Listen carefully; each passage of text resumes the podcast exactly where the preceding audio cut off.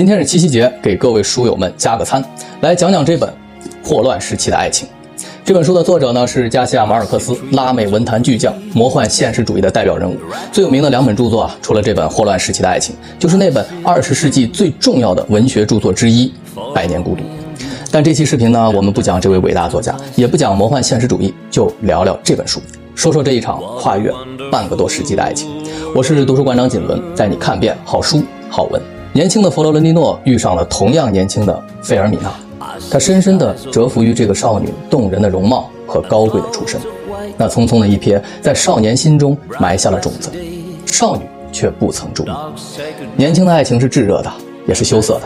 男孩开始给他的心上人写信，几乎每天都写，有时甚至一天要写上两三封，好像无论怎么表达情愫，都还是觉得不够。女孩被这种无时无刻的关怀笼罩着。兴奋又忐忑，青春期的懵懂，对异性的幻想，一下就击穿了单调教条般的生活，落在那一张张信纸上，从字里行间里生出幸福的花朵，好像这就是爱情吧。在正式见面之前，两个年轻人早已蓄满了爱的能量，再也不能忍受，谁也无法阻挡，他们必须要从书信中跳出来，来一次面对面的交谈。再次见面时，少女还是那么的明亮，光彩照人。耀眼的几乎夺走了少年嘴边所有的空气，让他没法调整自己的呼吸。少年精心打扮了自己，小心翼翼地靠近着他的女神。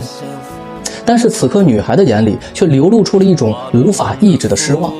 她觉得对方应该是个王子，或者是大户人家的公子，起码是个声名显赫的富商吧。可眼前仅仅是个毛头小伙子，不用问。也知道他在一家普通的机构上班，或者自己做着手艺活度日糊口。从装扮到气质到谈吐，聪明的女孩意识到他们不是一个世界的人。爱情在现实面前就这样戛然而止。后来，女孩嫁给了当地最有名的一位医生乌尔比诺医生。那是个霍乱流行的年代，医生在当时人们的眼里是救世主般的存在。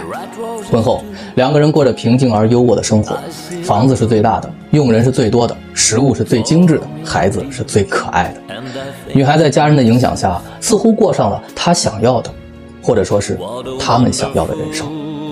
只是这样的生活似乎与爱情无关，但这就是现实。爱情在她面前是虚幻的，有一阵没一阵的，想不起就过去了。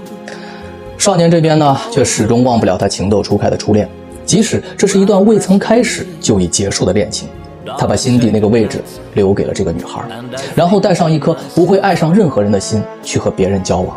他谈了无数次恋爱，交往了无数个情人，但始终没有说过爱对方，更没有结婚生子。事业上呢，他也寻求突破，在原来的机构里一直做到了很高的职位。他就这么一边奋斗事业，一边疯狂约会，好像人生非常充实，异常精彩。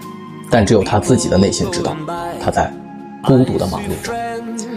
时间的长河淹没了无数的爱而不得，一晃眼，半个多世纪就过去了。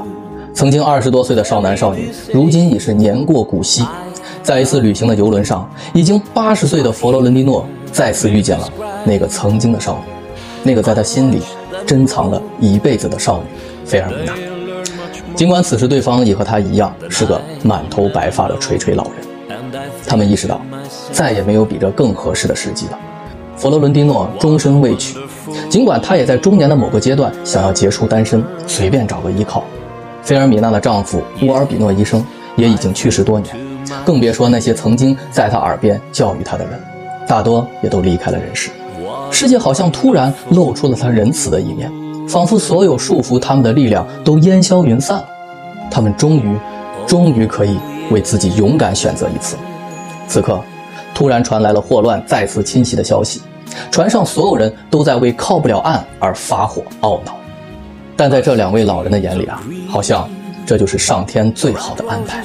他们拉着彼此的手，相互依偎在一起。那曾经的慌乱与懵懂，世俗与忍耐，终于被时光的巨轮碾碎。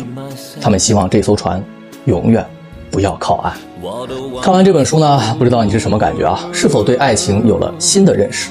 我觉得，正如作者的观点啊，爱情没有固定的形状，也并非是要信守承诺、忠贞不渝之类的。书里有大量对爱情、对欲望、对世俗的思考。拉美人的天性比较自由吧，很多段落都是比较奔放的。但有一点，我觉得我们是共通的，就是爱情是不讲条件的。但和爱的人在一起是有前提、有条件的。但恰恰，爱情又是不容易改变的，而外部条件又是充满变化、随时改变的。这也许就是念念不忘，必有回响了。最后，在这个七夕节，我祝愿你可以永远守住心中所爱，因为再漫长的等待或守候，最后都将是最值得的浪漫。